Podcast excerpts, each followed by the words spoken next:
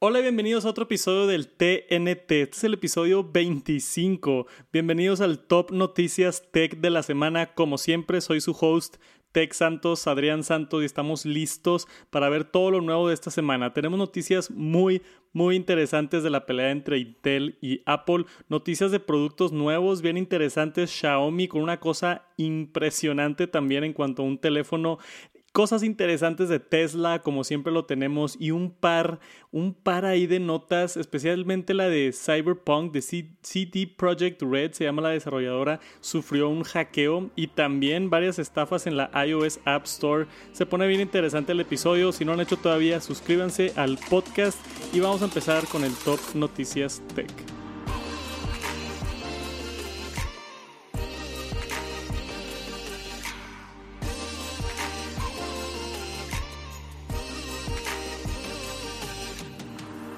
Y primero que nada, vamos a hablar de Intel. Intel ha estado corriendo con la cola entre las patas desde que Apple sacó el M1 y básicamente todos los reseñadores del planeta han dicho que es un increíble procesador en cuanto a eficiencia, poder.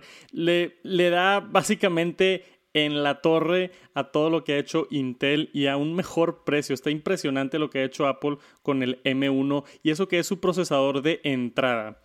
Intel sacó un reporte como para contrarrestar varias de estas acusaciones de que sus procesadores no son tan buenos como los de Apple y sacaron un par de gráficos que están pero bien, bien sospechosos las métricas que escogieron. Tenemos aquí un artículo de Engadget, pero vi otros también en TechCrunch y en otros lados, que básicamente pusieron un i7 en contra de un M1 y escogieron varias así, o sea, no las más típicas, pero varias pruebas de benchmarks que eran a su favor para demostrar que el Core i7 era mejor que el M1 de Apple.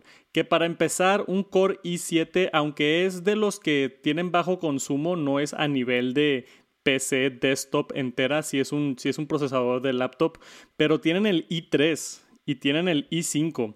Escogieron compararlo con el i7. Y si todo parece indicar, el M1 de Apple va a ser el procesador más lento de Apple. Falta ver qué ponen en la MacBook Pro de 14 pulgadas, 16 pulgadas y ver qué ponen en sus computadoras como la iMac, iMac Pro, Mac Pro. O sea, yo creo que el M1 es el peor procesador que va a sacar Apple hasta ahorita y le está ganando a casi toda la competencia de Intel. Como quiera, sacaron toda esta presentación anunciando que, que ganaban en ciertas secciones y que es mejor para ciertas cosas como Office 360, Adobe Creative Apps ganó ahí en varias cosas. Este, en Chrome Browsing Test también ganó en un par de pruebas ahí Intel. Pero como dije, son pruebas que, que hasta me da algo de risa. Intel tratando de justificar que su procesador es mejor que el de Apple. Yo creo que se hubieran esperado a la siguiente generación para hacer esto. Hubieran sacado la doceava generación, porque ahorita lo hicieron con la de onceava generación. En la doceava generación se espera que ya implementen un sistema similar a lo que se hace con ARM, de tener núcleos superpoderosos y núcleos más eficientes, que crea como un mejor procesador. Entonces, Intel ha estado medio dormido los últimos años. Espero que se pongan las pilas con la doceava generación, recuperen algo del mercado y sean esa potencia que ha sido los últimos 20 años. Intel ha sido básicamente un monopolio de procesadores y últimamente tanto AMD como Apple le están dando duro. Entonces vamos a ver qué pasa con Intel y sus nuevos procesadores, pero pero hasta ya me da cosa que están intentando y no, la verdad, la verdad sí son buenos nuestros procesadores. Mira, le gana en Office 360 y cuando estás en Chrome y es como que, mm, ok, pero que hay de todo lo demás.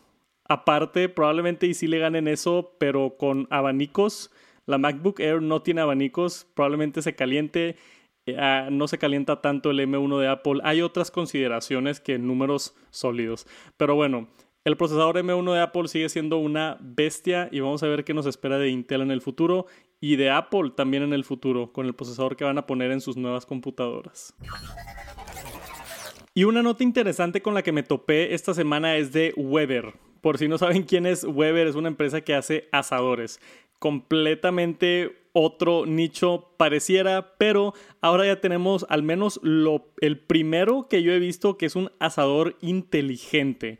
Entonces, al menos acá para la gente de Monterrey que nos encanta hacer la carne asada, estar afuera este, con la cheve, la carnita, echar unas alitas, echar una buena salchicha asada, es delicioso cocinar afuera y, tener la carne asada unas quesadillas, ya me está dando hambre de tanto hablar. Por supuesto con aguacate. Pero Weber aquí con sus nuevos este, parrilleros, no son parrilleros, son, son, básicamente es un grill, ¿no? Lo que llaman un, un outdoor grill. Tienen cuatro modelos, el Genesis EX315, EX335, SX335 y el Spirit SX315. Pero ¿qué es lo que los hace inteligentes? un par de cositas. Primero que nada, este tiene conectividad Bluetooth y Wi-Fi dentro del, del, asador y esto te permite hacer un par de cosas. Primero que nada, controlar las luces con tu teléfono y utilizando un LED para que está en la, en la pantalla también para mover varias de las acciones. Entonces ya no es manual, ya es con una pantallita touchscreen LED acá este, para poder controlar todo lo del asador. Pero más interesante que eso es que también puedes checar desde tu teléfono con, con una aplicación, puedes monitorear la temperatura para ver cómo va tu comida, ¿no? Entonces, por ejemplo, si vas a echar una carne y te gusta que esté a 350 eh, grados o, lo que sea, o si vas a echar una lasaña, puedes checar exactamente la temperatura como está adentro desde tu teléfono. Aparte que se conecta a Wi-Fi, recibe actualizaciones, tiene el, el display, los focos un asador inteligente. Si logro contactar a esta empresa, me encantaría contactarlos, que me lo manden y les hago una reseña para Tech Santos. Me encantaría. Pero vamos a ver qué pasa. Son los Three Smart Gas Grills. Entonces, sí son de, gas. Son de los que le pones un tanquecito de gas y, y, funcionan. Nada de prender carbón por ahorita. Pero yo creo que para un, para un asador inteligente es más constante el tener gas y no tener que depender de, carbón.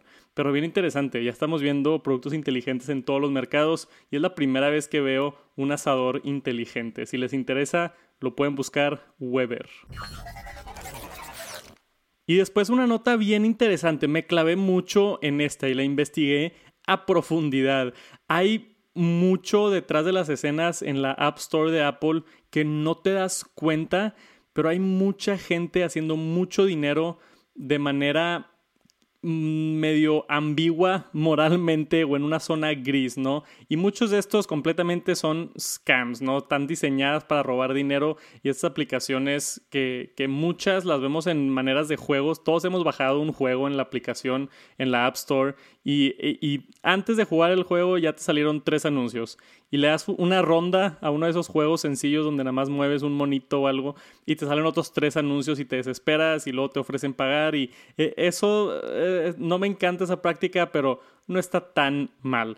Acá estamos hablando de, de aplicaciones como Stargazer Plus. Se hizo una investigación a profundidad por este usuario de Twitter. Voy a abrir el tweet por acá para los que están viendo en YouTube, donde dice, esta es otra de las aplicaciones que está ganando 5 millones de dólares al año y es completamente una estafa. Entonces aquí explica cómo se ve en los ratings como si tiene 5 estrellas, 4.6 de 5, con más de 80 mil ratings. Eso significa que más de 80 mil personas han entrado y han dejado su reseña.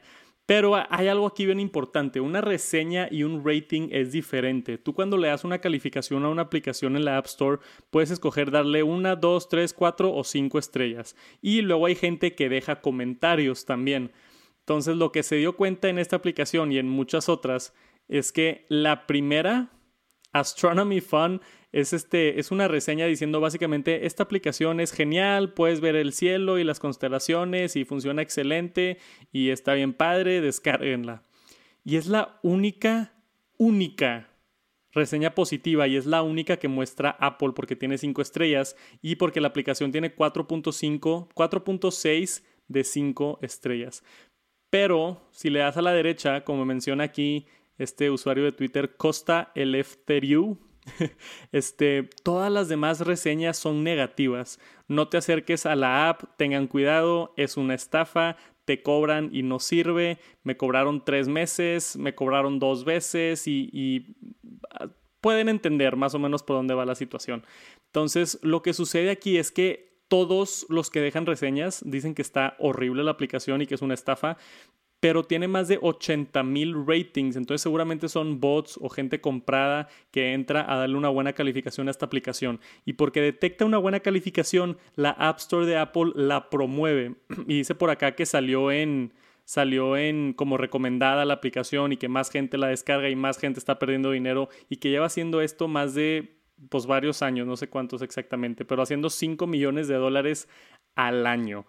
Entonces, como siempre, si van a descargar una aplicación, yo recomiendo ver varios reviews, no caigan por ver que tiene muchas estrellas o así, métanse a investigar la aplicación, vean varios reviews, no nada más los primeros dos o tres, pero échense varias reseñas. Y, lo que argumenta aquí esta, esta persona que expuso todo este caso de la App Store es que Apple debería tener cuidado con ese tipo de cosas y la gente que esté modificando los ratings en App Stores para hacer dinero, porque no está bien. Esta aplicación Star Gazer Plus. No está recomendada, obviamente, pero si la bajas inmediatamente antes de que funcione, te pide una suscripción de 10 dólares y te da, creo que era un día o siete días de free trial. Así le hacen muchas aplicaciones para gancharte. Te dicen, hey, te damos tres días gratis.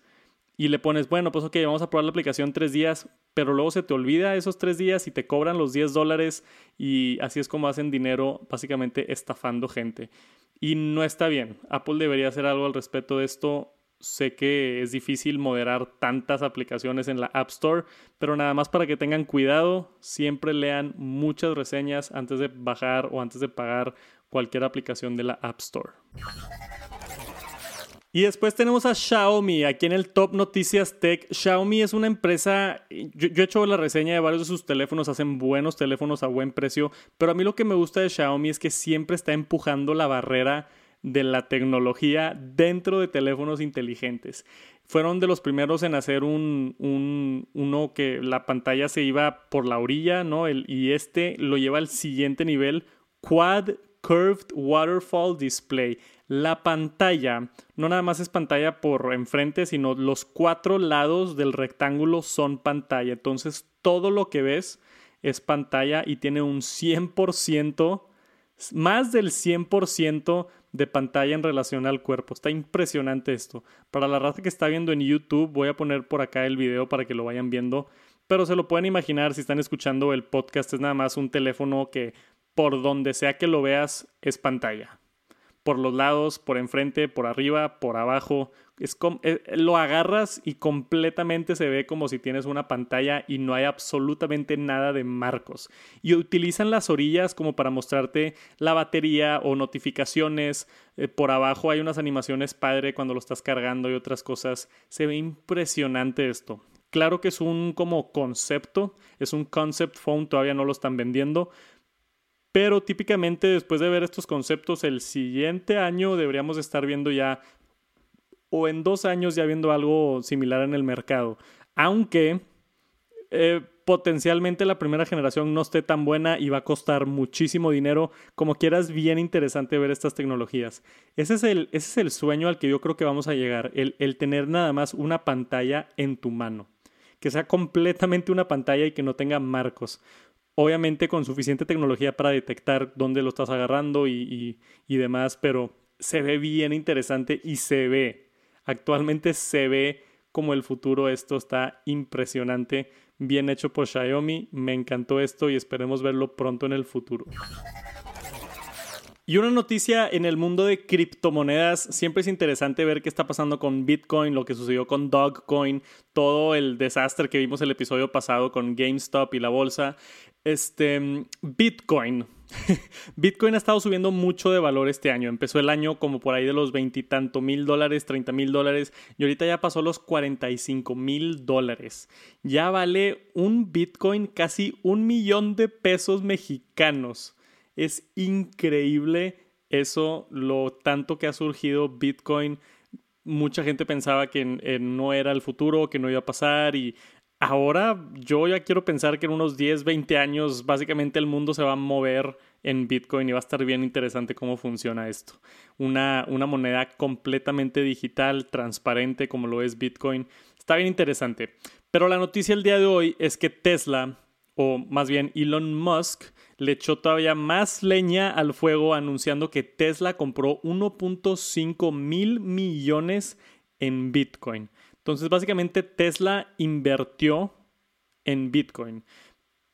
¿Por qué una empresa invertiría tanto dinero en Bitcoin? Pues puede ser una medida para generar más dinero de esos ingresos o prepararse para el futuro. Pero también anunciaron, anunció Elon Musk y Tesla que en un futuro van a aceptar Bitcoin como un método de transferencia para comprar sus vehículos. Entonces, si tú tienes Bitcoin, eventualmente vas a poder comprar un Tesla directamente de la página web. Entras, compras el Tesla, pagas con tu Bitcoin y te dan el carro.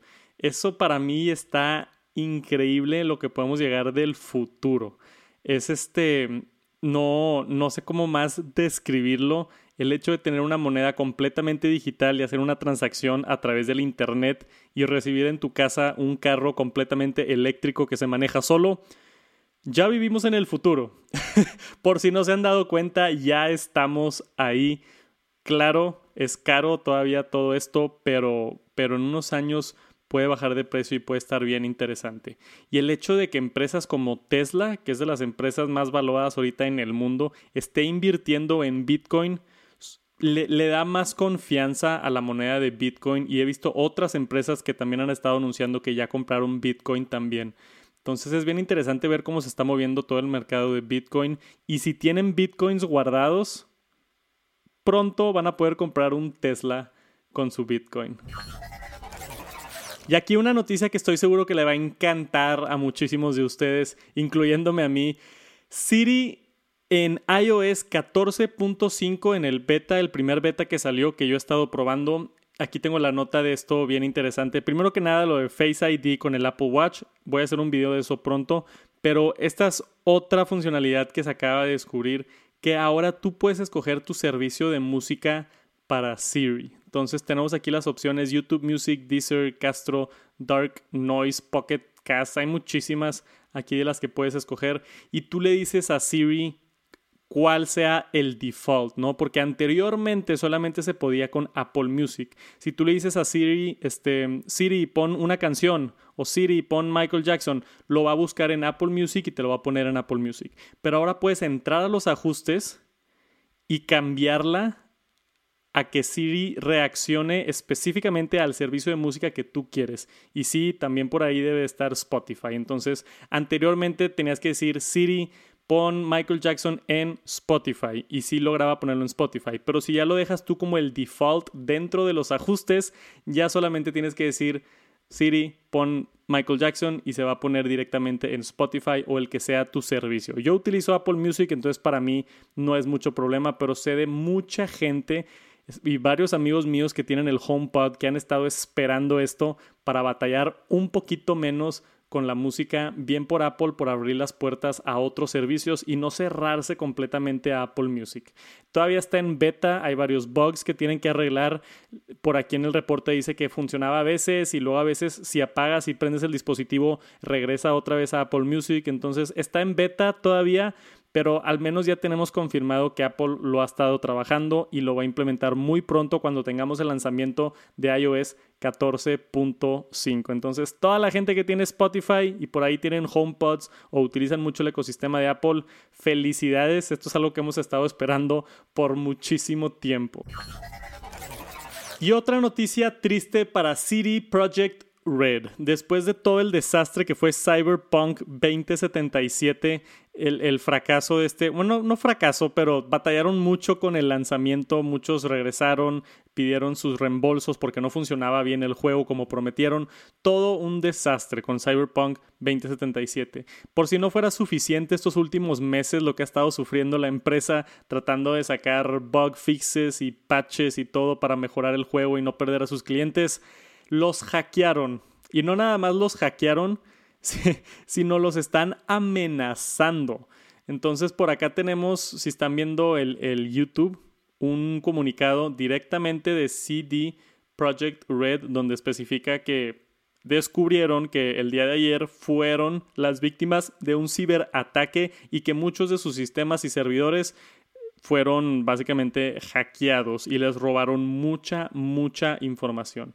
Y no nada más eso, subieron una nota. Entonces, la persona que hackeó o el grupo que hackeó esto, entraron a los servidores, se robaron muchos archivos y después dejaron esta nota que dice, hola CD Projekt Red, acabamos de pond, o sea, básicamente acabamos de atacarlos acabamos de robarnos todas las copias de su source code para Cyberpunk 2077, Witcher 3, Gwent y Unreleased Version of Witcher 3.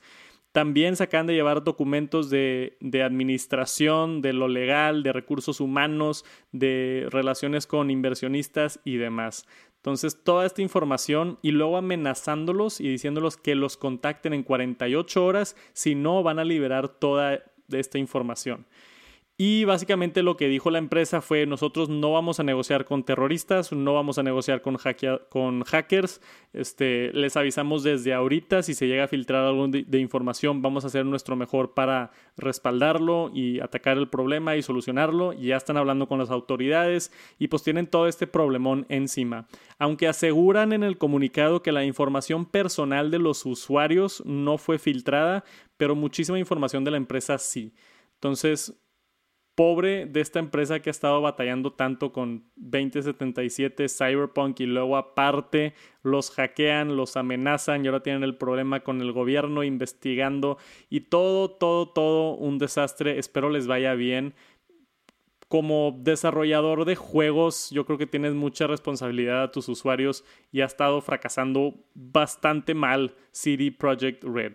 Espero puedan corregirlo, espero no esté tan mal lo que se llevaron los hackers. Y también qué mala onda los hackers. es completamente ilegal hacer eso. Es un ataque cibernético.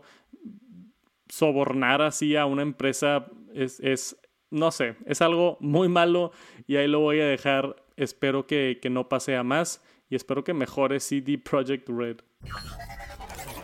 Shopify anunció algo importantísimo y eso es la integración de su método de pago en Facebook y Instagram. Porque esto es una noticia bien importante. Ya hemos tenido comercio dentro de Instagram. Por si no se han dado cuenta, hay una sección de tienda dentro de Instagram que en la última actualización abajo pusieron el icono de la tienda donde puedes entrar y puedes comprar cosas directamente dentro de Instagram. Pero el hecho de que ahora se esté sumando Shopify con ShopPay es una, es una noticia importante porque ahora acaba de abrir las puertas a millones de usuarios de Shopify a poder cobrar directamente dentro de Instagram y vender sus artículos. Entonces, por ejemplo, alguien común, no una empresa, alguien como yo, puedo hacerme una cuenta de Shopify, aceptar pagos a través de ShopPay, conectarlo a mi Instagram y poder vender camisas en Instagram o poder vender este, fundas de teléfono o lo que se me ocurra que quiera vender. Entonces es una manera muy sencilla de aprovechar el tráfico de la red social de, de Instagram y de Facebook y facilitarles al cliente o tenerles menos fricción a la hora de hacer una compra. Ni siquiera se tienen que salir de la aplicación de Instagram, ¿no? Tú dices, hey, estoy vendiendo esta camisa, aquí está, le pican, inmediatamente te pide tus datos, los pones, tarjeta de crédito o débito y ya está. Ya lo compraste, te va a llegar a tu casa en un par de días. La, la experiencia de red social en conexión con comercio es algo bien interesante. A mí no me encanta, a mí me gusta tener mis productos separados. Yo no quiero que todo suceda en una plataforma. Si quiero comprar algo, entro a Amazon. Si quiero consumir redes sociales, entro a Instagram, entro a Twitter, entro a YouTube. Y no me encanta que lo estén mezclando si es conveniente en ciertas situaciones y si no, y si no molesta mucho, si no estorba mucho, se me hace buena idea. Por ejemplo, YouTube tiene algo que no sé si lo han visto, varios creadores lo tienen activado, donde abajo de los videos hay varios artículos, puedes comprar camisas o puedes comprar mercancía del, del creador. Eso se me hace padre, no se me hace tan intrusivo, no se me hace que estorba tanto, pero hay otras como en, en Instagram que te sale el anuncio así grandote, pícale aquí, cómpralo. Eh, estamos en, en, en, una comunidad donde de mucho, de mucho, muchas compras, mucho consumir artículos todo, todo, todo el tiempo y estar comprando, pero a veces para mí es mucho. Aunque esta noticia le puede ser agradable para gente que tiene un Instagram o una tienda de Instagram, eso sí tiene un poco más de sentido. Por ejemplo, si tienes una tienda en Instagram de joyería, ahora puedes vender tu joyería directamente de una manera más fácil a través de, Shopify. Entonces, buenas noticias para algunos, para otros como yo, como que me molesta un poquito, pero cada quien tiene sus opiniones, esa es la nota. Y por último, tenemos una patente por parte de Apple que se descubrió que están trabajando en nuevos cables. Tenemos aquí una fotografía de lo que sucede con absolutamente todos los cables de Apple. Se rompen justo en la base del conector. Yo tengo, no sé, 4, 5, 6 cables así que se me han roto. Siguen funcionando, pero están así de rotos y se ven muy mal. Y esto es un problema que hemos visto en los cables de Apple por muchísimo tiempo. Acabo de hacer el video de que tengo en mi mochila Tech y mencioné que yo prefiero comprar mis cables en Satechi, prefiero comprar mis cables en Nomad, incluso otros que veo en Amazon como de Ugreen y otras marcas, porque los cables de Apple nada más no aguantan, no duran más de un año, se ponen amarillos, se rompen y, tienen muchos problemas. Al menos te viene en la caja todavía, todavía. Igual luego no los quitan, pero viene en la caja. Teníamos ese rumor de que Apple estaba trabajando en un cable trenzado que iba a venir con el iPhone 12 y nunca lo vimos. Entonces, no sé qué pasó con eso. Puede que tenga que ver con esta patente, pero básicamente lo que está aquí diciendo la patente es que están buscando la manera de hacer el cable más resistente, con un nuevo mecanismo justo donde llega el conector de Lightning para que no se rompa justamente en esa sección. Entonces, espero, espero que sí saquen esto, si sea nylon trenzado, si sea nada más un refuerzo con un plástico en el conector, lo que sea, Apple tiene que cambiar sus cables y el hecho de que veamos este patente es una buena noticia de que pudiéramos ver cables mejorados por parte de Apple pronto. Y eso es todo. Muchísimas gracias por acompañarme en otro episodio del Top Noticias Tech. Como siempre, nos vemos la siguiente semana con más noticias de tecnología. Gracias por acompañarme. Espero sigan teniendo un excelente día y nos vemos en el siguiente episodio. Peace.